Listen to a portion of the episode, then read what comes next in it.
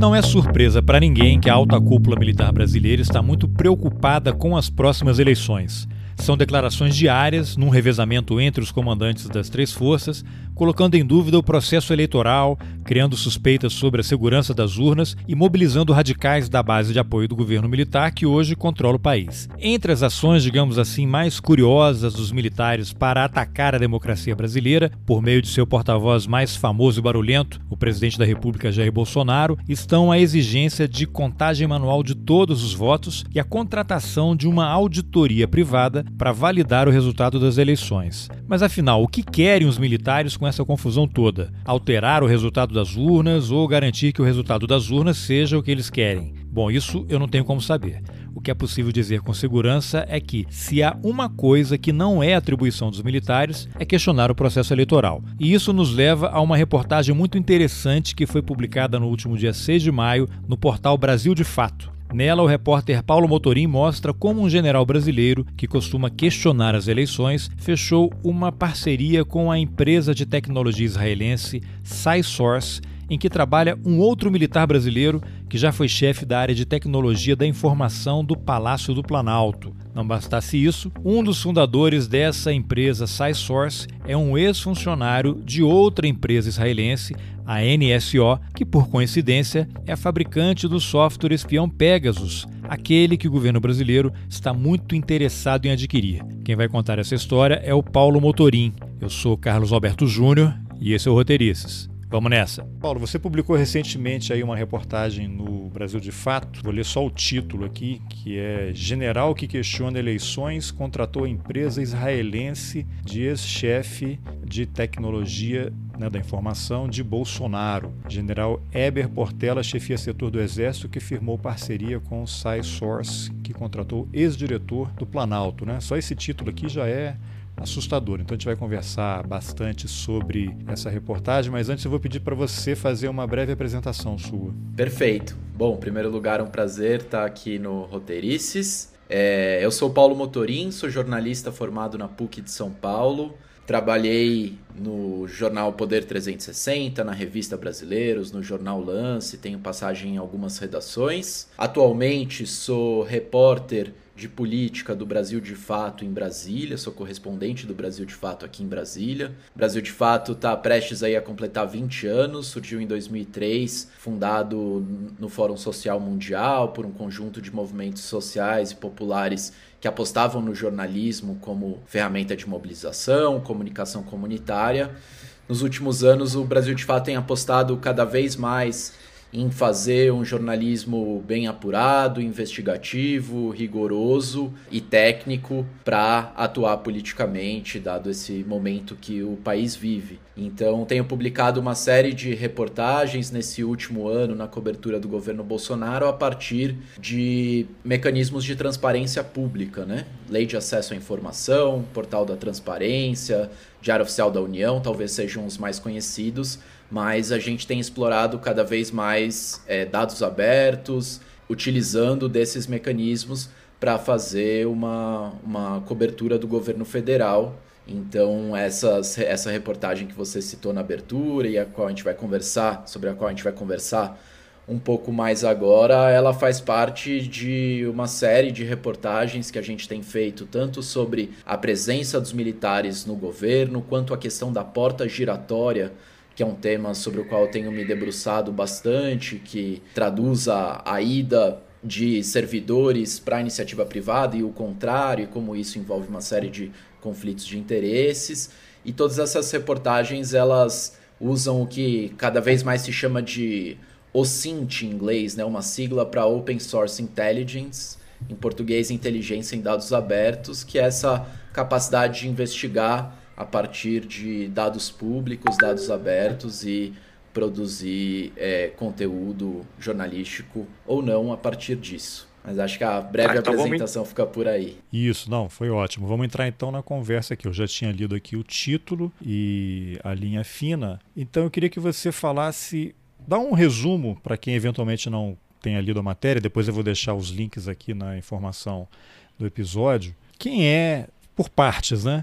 Primeiro, para as pessoas entenderem o que é a defesa cibernética do Exército Brasileiro. Né? Existe um centro de cibernética do Exército, sempre uma coisa envolta assim em mistério, ninguém sabe exatamente o que faz, quem é que trabalha lá, afinal são o que? São, são militares recém-saídos da AMAN ou já são oficiais mais graduados que hackeiam contas, que ficam nas redes sociais fazendo postagens sobre o exército ou monitoram jornalistas, formadores de opinião, líderes sindicais, ONGs. Então acho que talvez seja interessante você explicar o que é esse centro de cibernética e, e essa o que é essa defesa cibernética do exército brasileiro. A partir daí a gente vai destrinchar a questão do contrato. Bom, o Comando de Defesa Cibernética, ele é formalmente ligado à estrutura do exército exército, papel, mas ele, é, ele tem integrantes das três forças armadas, né? Oficialmente, ele, ele surge é, durante o governo Lula, não vou saber te precisar o ano, mas em um momento que as Forças Armadas começam a se atentar para esse conceito da, da guerra cibernética, principalmente é, visando a questão dos Jogos Olímpicos e a atuação que os militares tiveram é, nesse tema nos Jogos Olímpicos. É nesse momento que surge o Comando de Defesa Cibernética, que tem também uma escola nacional, em sua estrutura, uma escola nacional de defesa cibernética. E é um comando que ele não tem ações muito transparentes, Carlos. Então, é, essa questão, por exemplo, que você colocou da espionagem, é difícil a gente precisar, mas o que a gente pode dizer é o Comando de Defesa Cibernética, desde os Jogos Olímpicos, ele tem como grande ação anual um evento que é chamado Guardião Cibernético. É um evento anual que começa ainda no final é, do governo Temer, inicialmente reunindo apenas órgãos do governo para debater e fazer simulações de guerras e batalhas cibernéticas. Então eles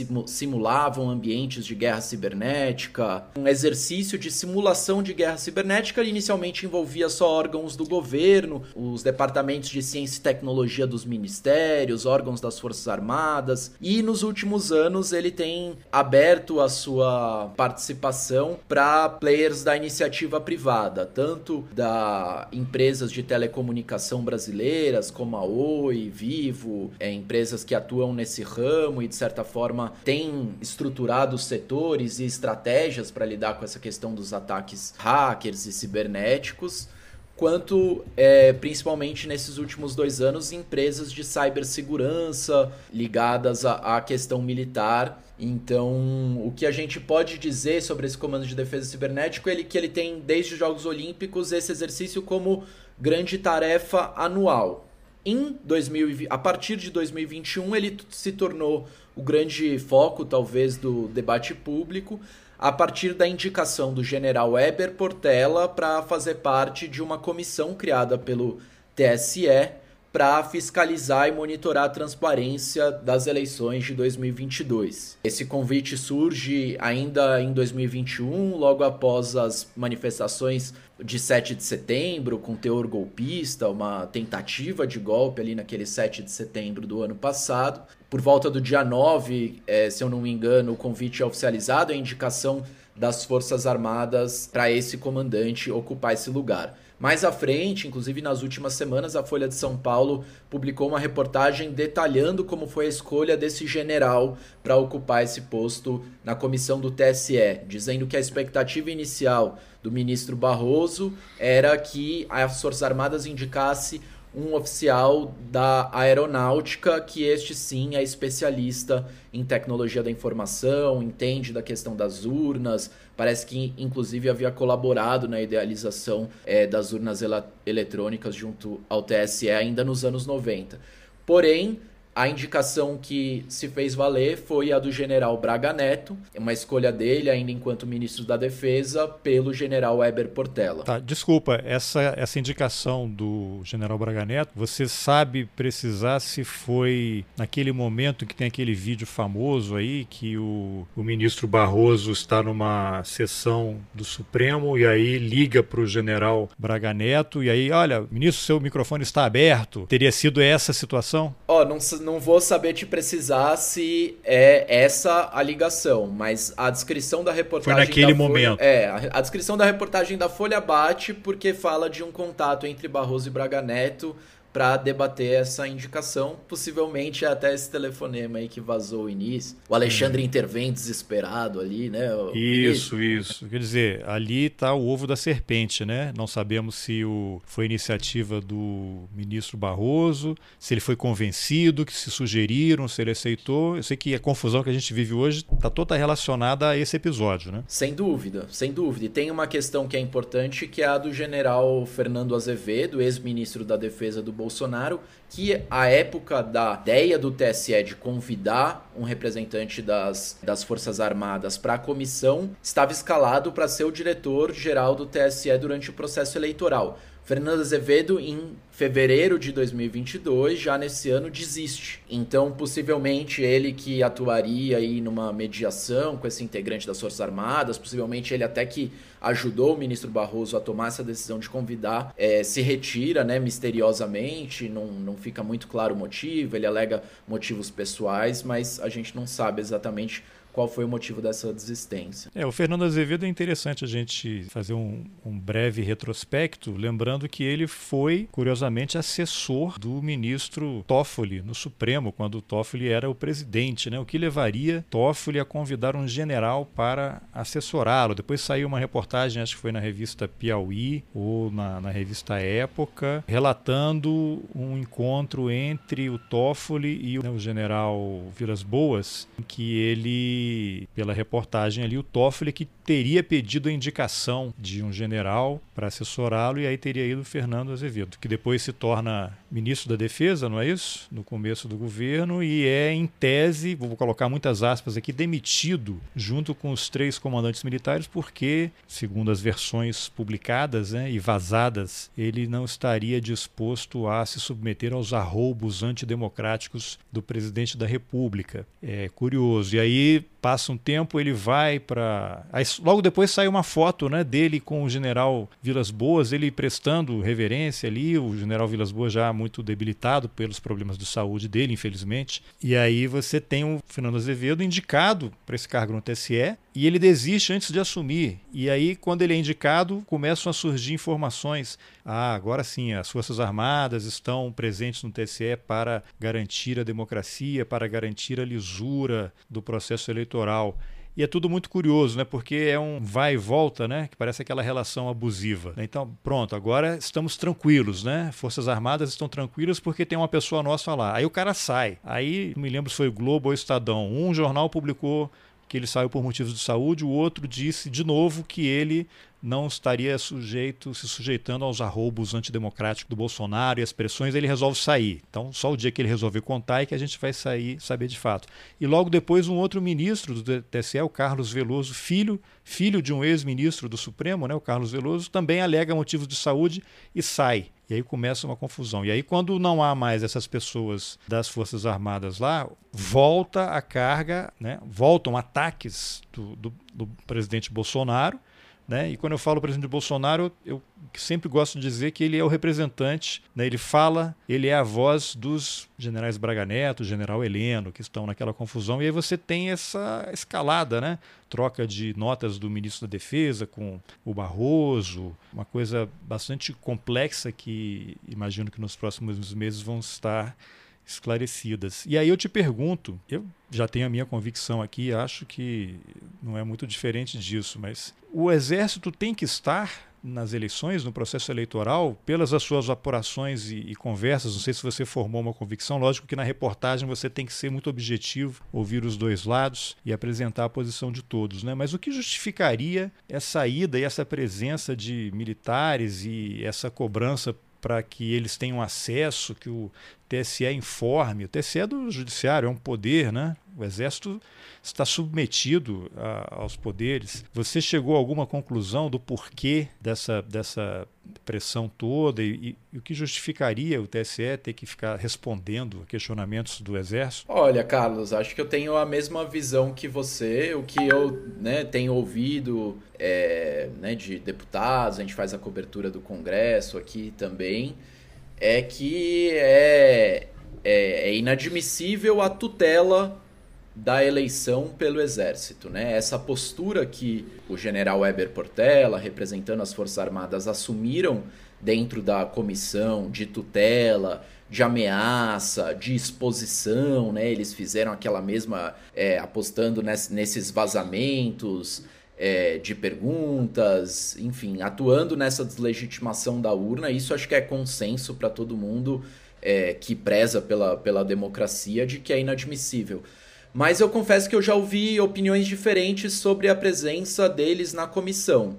A maior parte delas na mesma linha é, que a sua, de que não faz sentido nenhum sequer eles estarem é, relacionados nesse grupo, e outros de que se as Forças Armadas estivessem respeitando a sua história, a sua institucionalidade, não seria um problema, né? O problema ao que me parece, né, né, segundo essa, ao que parece segundo essa leitura, é a postura adotada pelas Forças Armadas dentro desse espaço. Porque acho que a desconfiança das urnas, a transparência do processo eleitoral, eu acho que é algo que a justiça eleitoral tem que se atentar sim, né? Principalmente com esse discurso cada vez mais intenso e golpista sobre isso, é, se preparar, abrir mais mecanismos de transparência, também de participação, eu vejo com, com bons olhos a criação de conselhos, de observatórios com representação da sociedade civil, com representação é, de órgãos do governo, da justiça, é, até mesmo do, do legislativo, enfim, com, com a parcimônia, com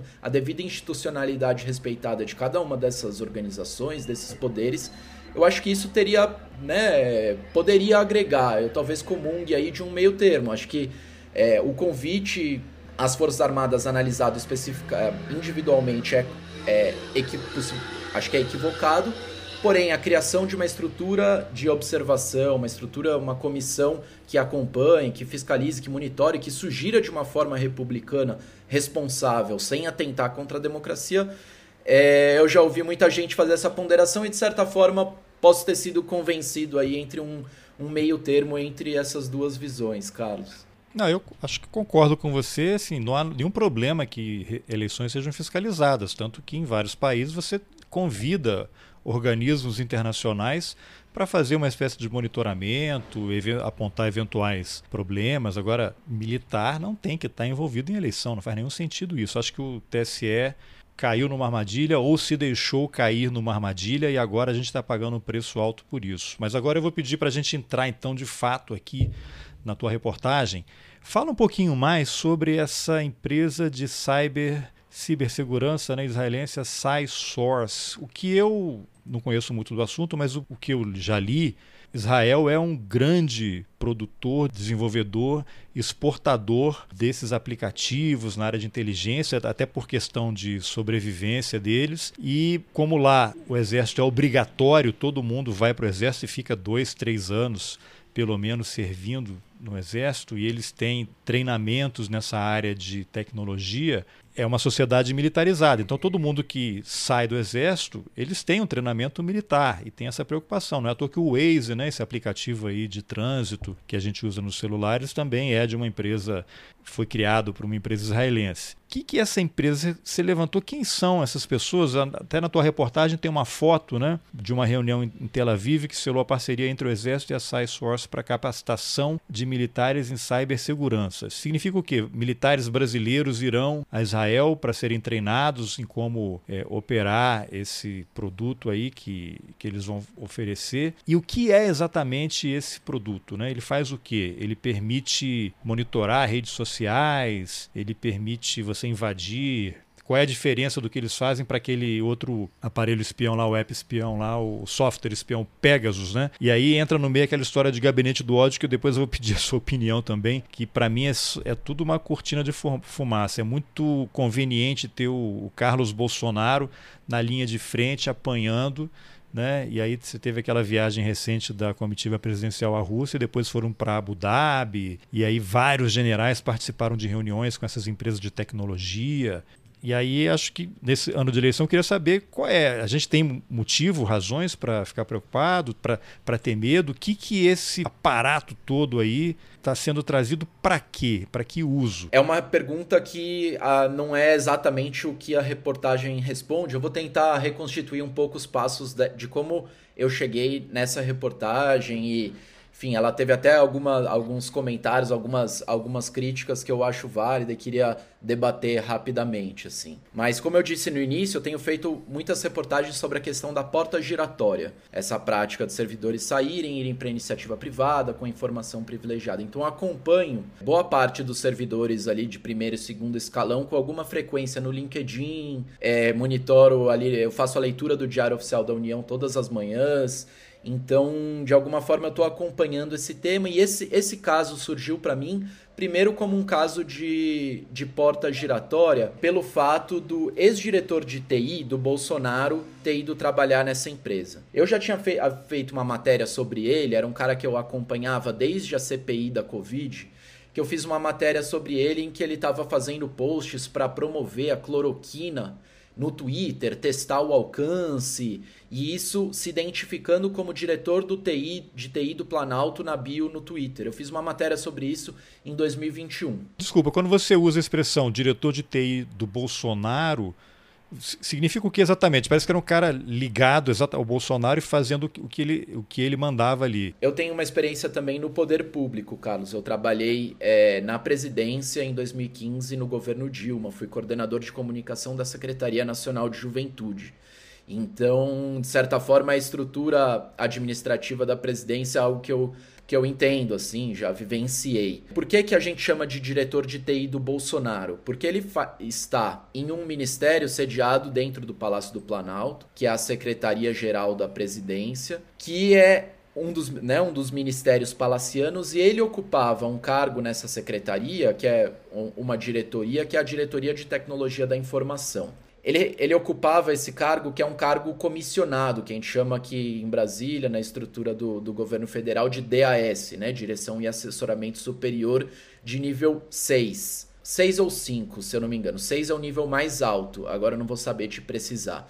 Então, é, ele ocupava um cargo de confiança, é, designado dentro da presidência da República, no primeiro ou no terceiro mês de mandato e a Secretaria-Geral da Presidência, ela tem esse papel de administrar as questões mais cotidianas né, da, da presidência da República.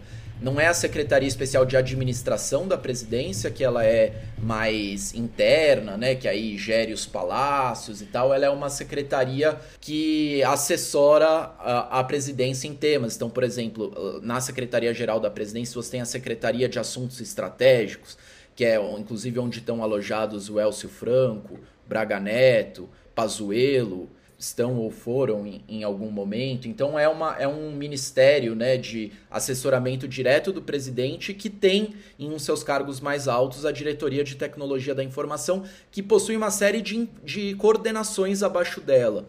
Coordenação de informações estratégicas e algumas outras. Então, é um órgão, pelo conhecimento que eu tenho da, da presidência e pelas conversas que, que a gente fez para elaborar essa reportagem, é um órgão importante. Eu já tinha feito também uma outra reportagem sobre a direção de TI da Secretaria-Geral da Presidência, apontando que dois servidores, dois coordenadores, no caso, que também estavam em cargos de confiança nomeados pelo Bolsonaro, abriram uma empresa de treinamento em BI, né, em é, Business Intelligence, e venderam um curso é, por dispensa de licitação para o Ministério do Tarcísio. Então é, é, uma estrutura da presidência que eu já estava acompanhando há muito tempo. Eu vi gente falando, ih, esse cara recebeu um dossiê pronto.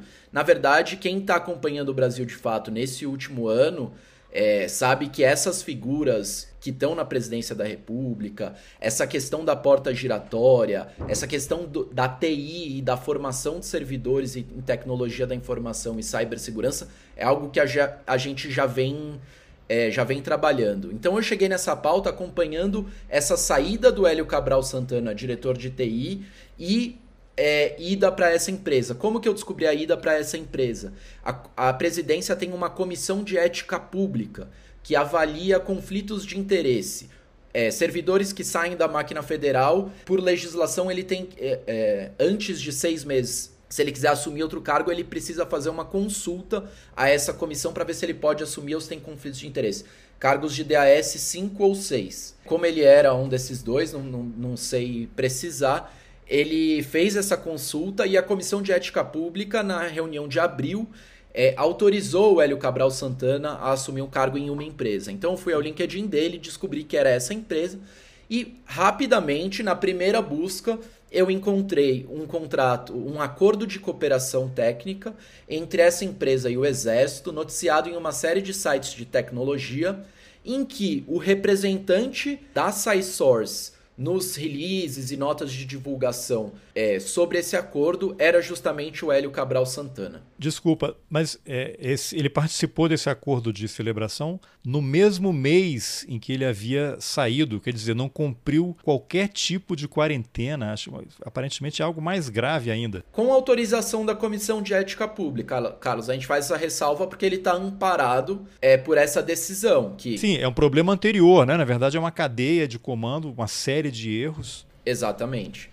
O que a gente tem ouvido também é que essa comissão de ética pública tem sido extremamente permissiva com casos de porta giratória. A gente está publicando uma série de reportagens e sempre recebemos, quando publicamos uma, recebemos dicas de outras movimentações parecidas. Então é, é um tema que, que tem chamado cada vez mais atenção e que demonstra a fragilidade de órgãos de controle interno, como a Comissão de Ética Pública. Mas ele teve essa autorização fez inclusive né, esse, essa declaração nessa nota divulgada sobre a celebração do acordo. Então a matéria que eu tinha pronta já há algumas semanas era focada no diretor de TI do Planalto, que foi para uma empresa e atuou como representante na celebração de um acordo. Até que o general Eber Portela começa a ganhar as manchetes do país. E eu me dou conta que no Diário Oficial da União não na foto que está na reportagem, mas no extrato do acordo de cooperação técnica que sai no, no Diário Oficial da União, quem assina não é o general Menandro, que é o embaixador do Brasil em Israel e que estava nessa foto. Essa foto ela, ela celebra o acordo, ela não é a assinatura do, do, do acordo em si. A assinatura é do general Weber Garcia Portela. Isso deu, é, me deu uma outra visão da reportagem que para além de, de, um caso de porta giratória, trata-se de, uma contra, de um acordo em que não, não foi feito nenhum similar nos últimos dois anos por esse Comando de Defesa Cibernética, segundo o Diário Oficial da União, fiz as buscas procurando é, todas as publicações, portarias, decretos que se relacionam ao Comando de Defesa Cibernética. Os únicos, é, a única relação que eles têm com empresas é para execução do Guardião Cibernético, aquele evento anual que eu comentei, e isoladamente aparece esse, já, dura, já é celebrado, já enquanto o general Eber Portela estava na, na comissão do TSE, e, portanto, me suscitou a questão: será que essa contratação pode ter algo a ver com as eleições? E foi isso que eu questionei ao Exército. Obviamente, não tive resposta. O, Centro de Comunicação Social do Exército tem adotado uma postura com o Brasil de fato que a gente tem lamentado, que é ao é, a gente identificar o veículo não fornecer resposta. Como a gente fica de mãos atadas para ter o outro lado, a gente sempre diz na reportagem que não houve resposta. É uma prática, né? Porque é super comum, Jornal Nacional inclusive, né? O governo simplesmente ignora as demandas da imprensa, como se não devesse satisfação à sociedade. Exato. Assim, em específico, o Centro de Comunicação do Exército, é, eu estaria sendo injusto se, na minha experiência, por exemplo, anterior, quando eu trabalhei em outro site aqui em Brasília, ou mesmo no início da cobertura do Brasil de fato, estaria sendo injusto se dissesse que eles não respondessem. Eles respondiam. É, fiz matérias sobre o Braga Neto no Haiti, matérias sensíveis, e eles respondiam. Mas acho que chegou a um ponto de. É, a série de reportagens tão frequentes sobre esse tema e com posicionamento é, de, né, invariavelmente, de denúncias e tal, que eles passaram a fazer essa seleção.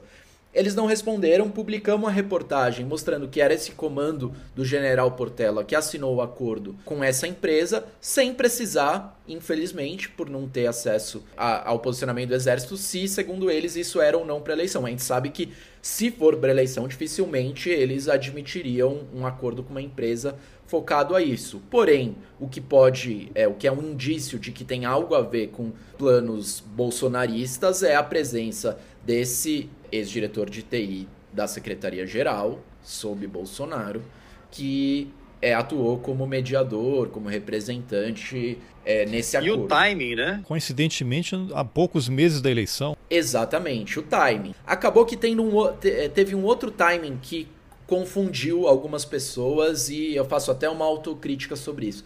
A reportagem ia ser publicada na quarta-feira à tarde. Eu entreguei a edição, a edição pronta, mas como prática editorial a gente seleciona os conteúdos de maior relevância para ser publicados na manhã do dia seguinte. Então essa reportagem está fechada quarta tarde, foi publicada aqui, é, quinta tarde, foi publicada sexta-feira de manhã. Quinta noite tem as lives presidenciais. Bolsonaro, durante a live, eu não, não, assistindo, não estava assistindo porque eu faço horário matinal, entro quase seis da manhã. Então, o Bolsonaro fala que o PL, o partido dele, vai contratar uma auditoria para fiscalizar as eleições.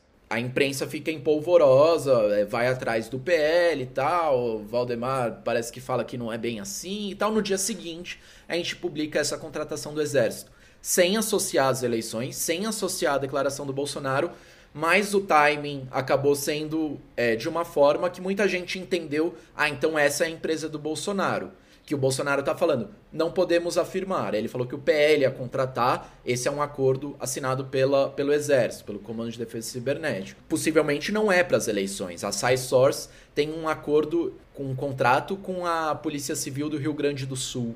Então ela atende. A, a SciSource é uma empresa reconhecida no universo da cibersegurança e tecnologia no mundo, assim como era a NSO Group, do Pegasus. O problema dessas empresas de cibersegurança é que a tecnologia que elas desenvolvem de defesa ela pode ser desvirtuada e usada para ataque também, que é basicamente me parece que é, é, dessa forma que nasce o Pegasus, Pegasus e algumas tecnologias de espionagem, e aí são usadas. Sim, que só é vendido inclusive para estados, né? empresas privadas não podem comprar, mas quem é que garante que um governo não vai começar a monitorar jornalistas? É uma tentação Exato. grande demais. Exato. Agora, você, você mencionou, não dá para dizer que vai ser usado. Se o governo brasileiro vai adquirir esse software, ele vai usar no que ele achar que deve usar, né? Havendo eleições. Não é a compra do software. É um acordo de cooperação técnica,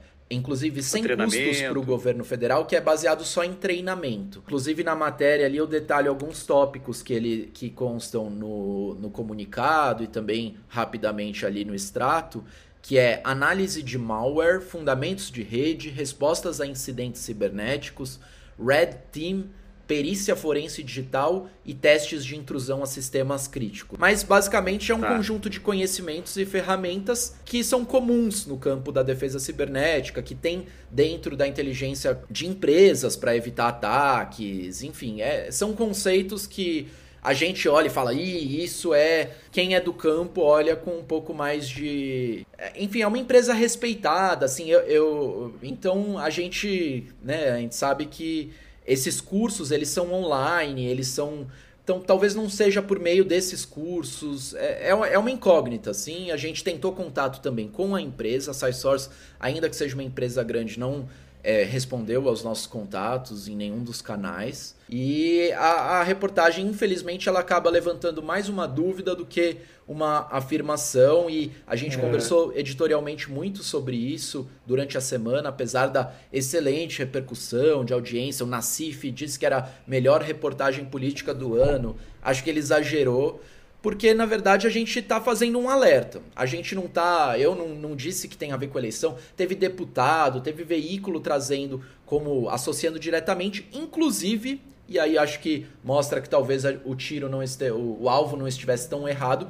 O Ministério Público no Tribunal de Contas da União, o gabinete do subprocurador Lucas Furtado entrou com um pedido no TCU na terça-feira para que se investigue esse acordo e ele sim relacionou as eleições. Então muita gente falou: ah, a matéria é ruído, não tem nada a ver com eleição. Eu não associei a eleição, mas fiz o alerta. O Ministério Público, junto ao Tribunal de Contas, tem sido é um órgão extremamente importante de controle. Sim, cabe a eles apurarem, né? Cabe a eles apurarem, exatamente. Eu não tenho poder de polícia, eu não posso obrigar o Exército a me fornecer informação. Fiz o pedido de acesso à informação nesses últimos dias, possivelmente tenha mais detalhes sobre esse acordo nas, nos próximos dias, mas a gente vai, vai seguir atrás. É, tem um detalhe interessante aqui que eu queria que você comentasse, porque além do Hélio Cabral Santana, né, que deixou o governo, passou pela porta giratória e está nessa empresa, você menciona aqui que ele não é o único representante da empresa com passagem pelas Forças Armadas. Assim como ele, o diretor global de vendas da SciSource, Luiz Katzap, foi tenente do Exército de fevereiro de 2008 a agosto de 2016, período ali do golpe, né? O golpe estava ali em andamento. E aí o que me chamou a, a, atenção é isso: como é que um brasileiro, tenente do Exército, né? um cara em início de carreira ali na, na hierarquia do Exército, ele se torna diretor global de vendas de uma empresa israelense. Quer dizer, você ser diretor de uma empresa exige muito conhecimento, experiência em, em áreas muito específicas. Agora, você ser diretor global de uma empresa israelense nessa área. Esse cara, você chegou a avançar aí, ele tem uma formação em ciência da computação, engenharia da computação, e aí o cara vai para a área de vendas, está percorrendo o mundo inteiro. Não sei, ele, ou ele atua mais na Rússia, na Arábia Saudita, Emirados Árabes e, e agora no Brasil. Olha, é, Carlos, eu fui atrás, sim, um pouco para entender essa trajetória. Esse Luiz Katzap, é, pelas fotos que a gente identificou nas redes sociais, ele é, é, um, é realmente um, um, homem jovem. Essa, de fato, é a trajetória. Ele ficou de 2008 a 2016 no Exército. Ele tem uma experiência que ele diz que é confidencial no seu perfil no LinkedIn de março de 2017 a setembro de 2020. Ele relaciona essa experiência no LinkedIn, mas coloca como confidencial o nome da empresa, o nome do cargo e a imagem que identifica a empresa. São três mensagens de confidencial. Quer dizer, ele trabalhou para uma empresa secreta. Ninguém pode saber que ele trabalhou lá. Israelense também. É, em Israel, não, não posso precisar se israelense. Ele, desculpa, ele tenente, ele fez, ele é oficial mesmo, ele fez a MAN, saiu da MAN, ou é daquela situação que você tem gente que não faz a MAN e também pode chegar até é, tenente, capitão, mas isso depois de uma carreira inteira, né? Eu estou assumindo que ele foi cadete lá da AMAN, entrou no, na, na força e saiu para assumir esse cargo aí, e aí agora, pela sua revelação, três anos ele trabalhou numa empresa secreta, que ninguém pode saber qual qual foi. Exatamente, exatamente. Essa é a, é a trajetória. Infelizmente a gente tem mais perguntas do que respostas. É, é isso, é um, um, cara que saiu jovem do exército, tem a formação dele lá no Rio Grande do Sul, se formou em Direito em 2013, na PUC do Rio Grande do Sul, foi estagiário do Tribunal de Justiça do Rio Grande do Sul por um ano antes de entrar no exército, e aí depois tem essa trajetória, primeiro como Business Development Manager da SciSource Brasil em Tel Aviv, de dezembro de 2020 a abril a março de 2022, quando ele passa a ocupar o cargo de Global Sales Director em março de 2022. E ele tem o que hoje? Deve ter uns 30 e poucos anos, talvez? Um pouquinho mais. Ele é formado na faculdade em 2013. É, se ele não demorou muito depois do ensino médio para entrar na faculdade, ele deve ter uma idade de 28 a 33 anos. Assim. Então é um, gênio, né? Da, da, das vendas globais cibernéticas. Passou três anos sendo bem treinado, talvez, né? lá, lá em Israel. Porque ninguém sabe, isso é curioso, né? Pois é. Ele deve ter tido algum contrato aí com cláusula de confidencialidade e agora está nessa empresa que acabou de fazer esse acordo aí com, de cooperação com o Brasil, sendo que o embaixador do Brasil em Israel é um militar, né? é um general. Uhum. É, são muito. É bom, as, as, perguntas às vezes revelam mais do que as respostas, pois eu é. acho. Né? Acho que o grande, tem um grande mérito, além de outros, a matéria, é fazer a gente começar a questionar e, e não acreditar em tudo que estão contando para a gente. Né? Alguma outra coisa dessa reportagem específica aí que você considera importante destacar? Sim, é, Carlos, uma, uma, última, não era nem algo que eu tinha pensado antes, mas acabaram de me mandar aqui um link exatamente sobre isso. O site Come Ananás, um site que eu não conhecia, conheci recentemente, é feito por um jornalista carioca chamado Hugo Souza. Ele fez uma reportagem com o seguinte título: empresa contratada pelo exército, foi fundada por ex-NSO Group, do, so do spyware Pegasus. Especializado em detectar vulnerabilidades em sistemas eletrônicos, SciSource foi acusada recentemente de espalhar fake news. Então eu acabo de ver que o Hugo Souza avançou nas informações que a gente trouxe no Brasil de Fato. Ele fala sobre o acordo de cooperação técnica e cita que um, um, um ex-gerente do NSO Group, que é o desenvolvedor do famigerado Pegasus, é executivo da SciSource Lembrando que o Pegasus é um programa que, teoricamente, segundo a reportagem do Jamil Chad, é, há pouco mais de um ano, Carlos Bolsonaro teria tentado comprar é, para o governo federal. É, e aí ele cita essa outra polêmica que no último dia 26 de abril, em uma das duas únicas postagens que existem no blog da SciSource, a empresa afirmou ter encontrado uma vulnerabilidade numa ferramenta de detecção de malware do Google.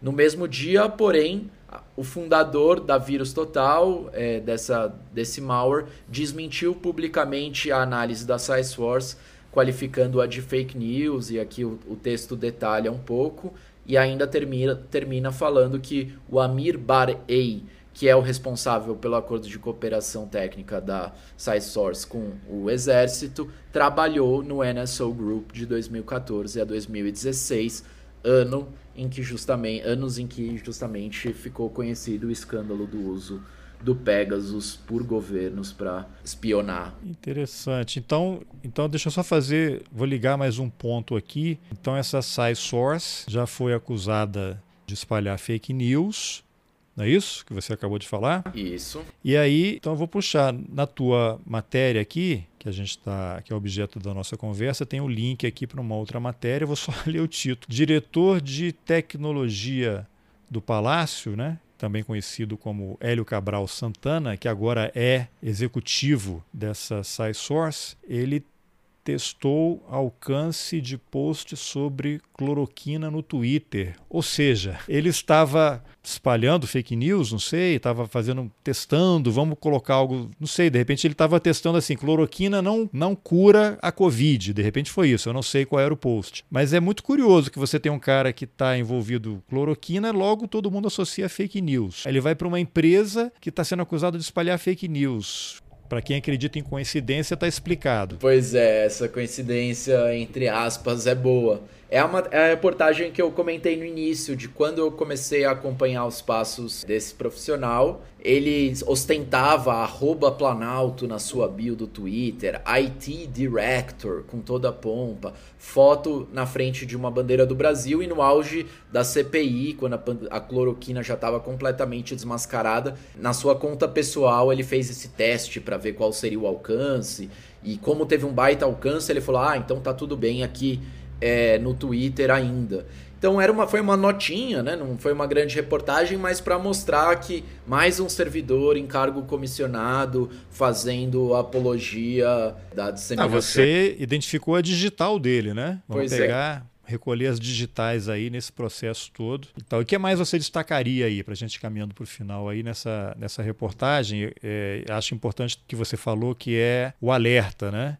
Essas reportagens não necessariamente precisam trazer as respostas. Às vezes as perguntas são mais importantes, até porque resposta em geral não vem, né? Pois é. Citando é. aí o, o, presidente do STM, né? Vamos ignorar. E aí eu sempre gosto de lembrar, tem uma série, quem não viu vai levar spoiler agora, né? Chama Chernobyl, uma série da HBO. Em determinado momento tem uma cientista que não foi, que ela não existiu, né? Ela na verdade foi a, ela foi criada como se representasse as centenas de cientistas que trabalharam na tentativa de resolver o problema resultante lá da, da explosão. E ela vai ao hospital em que está internado o chefe que, da, da usina e ele que mandou prosseguir com o teste que acabou explodindo a usina. E aí ela começa a fazer as perguntas, ele para assim, ele todo destruído, né, com radiação ele fala para ela assim: Você acha que fazendo as perguntas corretas vai te levar a alguma verdade? Então, acho que é um pouco isso. Achei essa frase, essa resposta sensacional e é um pouco isso que a gente vive, né? A gente está fazendo, tentando fazer as perguntas certas, só que não necessariamente a gente vai conseguir alguma verdade, né? Exatamente, exatamente. Assim, eu, eu destacaria, Carlos, é, os próximos possíveis passos dessa história, assim. É um acordo sem custos, mas que é, já tem um pedido do MP no TCU para que ele seja cancelado, feito pelo subprocurador Lucas Furtado. Nos próximos dias, o TCU pode ou não acolher esse pedido e iniciar uma investigação que possivelmente vai ter suas peças públicas e em algum momento a gente vai chegar a uma resposta sobre isso. A importância né, de ter de levantar essas questões é, é por isso. Se havia ali no meio alguma questão, possivelmente agora ficou um pouquinho mais difícil com essa luz que a gente jogou e que agora outros veículos, a própria Globo, é, Globo News trouxe uma reportagem sobre isso, com um repórter ao vivo aqui em Brasília. Então, acho que agora uhum. esses planos, se existiam, ficaram mais complicados. Vamos ficar atento aí aos próximos passos da. É, da... Outra coisa que me chamou a atenção é acordos sem custos. Pois Como é. uma empresa privada vai fazer acordos sem custos. Esse é um tipo de trabalho que tem custo, né? Ela, é, seria como ela está então que oferecendo gratuitamente para o governo brasileiro, sem nenhuma intenção de fazer uma cooperação. Você faz com governos, né?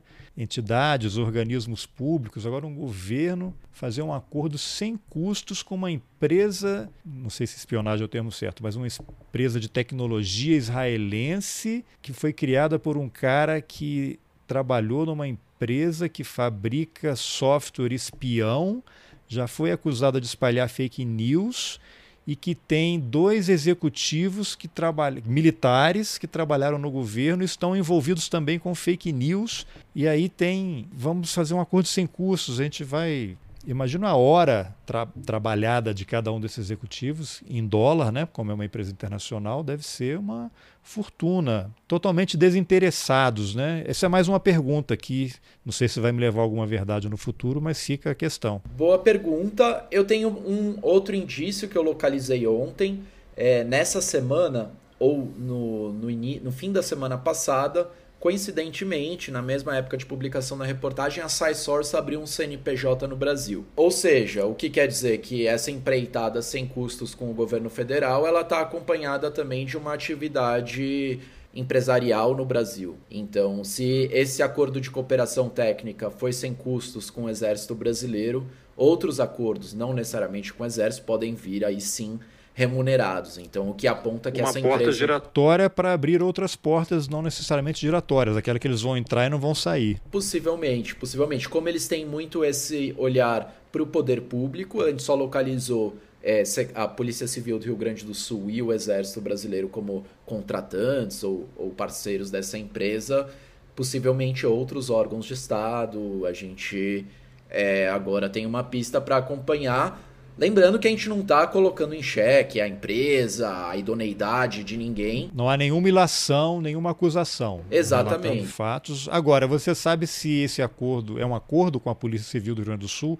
Seriam os mesmos termos? Eles estão lá também sem custos adicionais? Ou ali há de fato um contrato com remuneração para a empresa? Olha, aí, Carlos, é um acordo. Até estava voltando aqui no link é, para a gente ser mais preciso a Polícia Civil do Rio Grande do Sul anunciou uma parceria que faz parte também do uso dessa plataforma de educação e treinamento em segurança. O gerente de vendas da SciSource, que foi até Porto Alegre, por sinal a mesma cidade do Luiz Katzap, é ele mesmo, Luiz Katzap, fala que é para prevenir ataques, enfim, mas pela divulgação eu, tô, eu, tinha entendido que é um acordo no, na mesma linha, assim, de a, o governo do Rio Grande do Sul justifica, né, de fato, os crimes virtuais, segundo eles, saltaram 295% e essa é a motivação Não, do acordo. O legítimo, né? A preocupação, o que chama a atenção. Então vamos deixar assim é, em, em, suspenso. Não vamos cravar que é um acordo sem custos para a gente levantar mais informações futuramente. Mas é, não sei, essa, essa empresa ela é uma empresa de filantropia, pelo que eu entendi agora, né?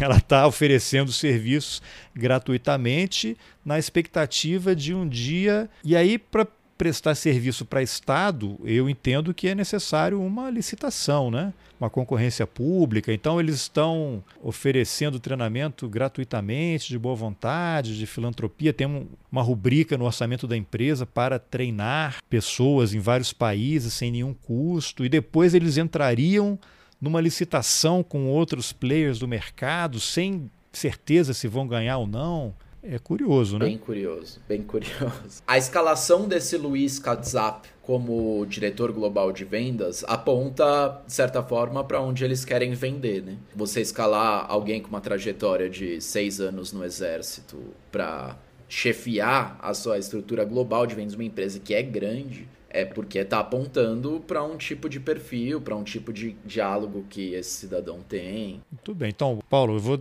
já deixar aqui um convite para a gente voltar a falar. Assim que você avançar aí nas suas investigações, nas suas reportagens, a gente combina aí, porque eu acho importante não apenas vocês fazerem e publicarem, mas outros veículos reverberarem essas informações para atingir um público maior que necessariamente não está acompanhando o trabalho importantíssimo aí da Brasil de Fato, que aliás foi citada também, salvo engano, num programa aí do Greg News, né, do Gregório do Vivier. E acho que semana passada ele citou é, ele fez um programa e aí quando surgiu a questão de fake news e tal, ele encerrou o programa pedindo que as pessoas contribuam com o jornalismo independente. Aí colocou lá agência pública, Ponte Jornalismo, Marco Zero Conteúdo lá de Pernambuco, do meu amigo Inácio França e Brasil de Fato também é, falando da importância de apoiar esse tipo de jornalismo que produz um conteúdo de altíssima qualidade que a gente não encontra em nenhum outro lugar. Né? Então, eu já aproveito aqui também para reforçar, me junto aí a essa iniciativa, pedir que as pessoas apoiem o jornalismo independente. Parabéns aí pela matéria e obrigado pela entrevista. Que é isso, Carlos. Eu que agradeço. jornalismo independente precisa também, também desses espaços para fazer ecoar mais as histórias que a gente conta, não tem uma mesma estrutura é, da Rede Globo, dos grandes veículos, então cada pessoa, cada live, cada convite que a gente recebe, a gente sempre topa para fazer esse trabalho chegar a mais gente. Sinta-se à vontade para me convidar mais vezes para a gente comentar essa história e outras. Já está convidado. Boa. E dizer que a gente tem, tem feito um trabalho nessa linha dos dados abertos, informações públicas. Então, aproveitar esse encerramento para esclarecer que eu percebi que, inclusive, gente que eu respeito, leio, acompanho, publicou ilações aí sobre como surgiu essa reportagem, de que é um dossiê, de quem é esse repórter. Então é muito legal contar para vocês o processo de investigação. A gente tem feito um trabalho permanente, sempre baseado em é, dados abertos, fontes que as pessoas podem checar, colocando links, íntegras, extratos do Diário Oficial, link para o portal da transparência. A gente está apostando nesses mecanismos que foram uma conquista né, do, da população brasileira para é, transparência do Estado, participação social, colocar isso a serviço da ação política em né, em prol de uma visão popular do mundo, do Brasil, é, alinhada aos movimentos populares. Então a gente está fazendo isso com rigor, a gente não está querendo tumultuar debate eleitoral, a gente ouviu também alguns comentários de irresponsabilidade, soltar uma reportagem que levante. Olha, a gente está tentando e aprendendo, talvez a gente erre, mas a gente está tentando fazer um jornalismo rigoroso, que as pessoas possam conferir, sempre abrindo espaço para o outro lado então é um pouco isso que a gente tem apostado. A gente ficou muito feliz com a repercussão, mas também preocupado pela dimensão do momento que a gente vive com esses, essas ilações aí. Então eu fui no, na TV 247 a convite também, vou participar de uma próxima live para contar um pouco como tem sido esse processo e como mais gente pode fazer também essas investigações digitais com ferramentas do jornalismo, de busca avançada, de investigações visuais, de monitoramento do poder executivo. Então a gente quer socializar esses conhecimentos, a gente não quer aqui ganhar prêmio, tumultuar debate, a gente quer fazer algo responsável, compartilhando esse conhecimento e fazendo uma comunicação à altura do que o tempo demanda. Assim. A gente não quer só viralizar, não queremos só repercutir, entende a necessidade de veículos que estão no nosso campo e que apostam mais nessa linha. O Brasil de fato quer fazer com responsabilidade. Inclusive, quem tiver histórias, outras questões, dúvidas, pode procurar nas redes sociais, tanto o Brasil de Fato quanto o meu perfil pessoal no Twitter, o Paulo MM. Aí vocês vão achar pondo meu nome completo também. Vou deixar o link também lá aqui nas informações da nossa conversa. Perfeito, cara. Então por isso e também pela, pelo trabalho que você fez na, na série do Cabo Anselmo e eu já estava te procurando. Vou te procurar em breve, depois que eu assistir os próximos cinco, para a gente fazer uma entrevista para o Brasil de Fato. Mas te acompanho no Twitter. Vai ser um prazer. Vejo seus posicionamentos. Já sabia quem era você antes da série, quando associou ao Camilo. Fiquei ainda mais honrado uhum. com o convite. Conta comigo aí para as próximas. Bom, essa foi a entrevista que eu, Carlos Alberto Júnior, fiz com o jornalista Paulo Motorim. Se você gostou da conversa, compartilhe nas suas redes sociais, nos seus grupos de WhatsApp. Isso ajuda o roteirista a crescer. E se você acha importante apoiar o jornalismo independente, considere a possibilidade de contribuir com roteirices. É possível colaborar com qualquer valor pelo Pix ou pela plataforma Catarse a partir de R$ reais mensais. Os links estão nas informações do episódio. Lembrando que o roteirista agora tem um canal no YouTube. Entra lá, assina, compartilha. Obrigado pela companhia e até o próximo Roteirices. Valeu!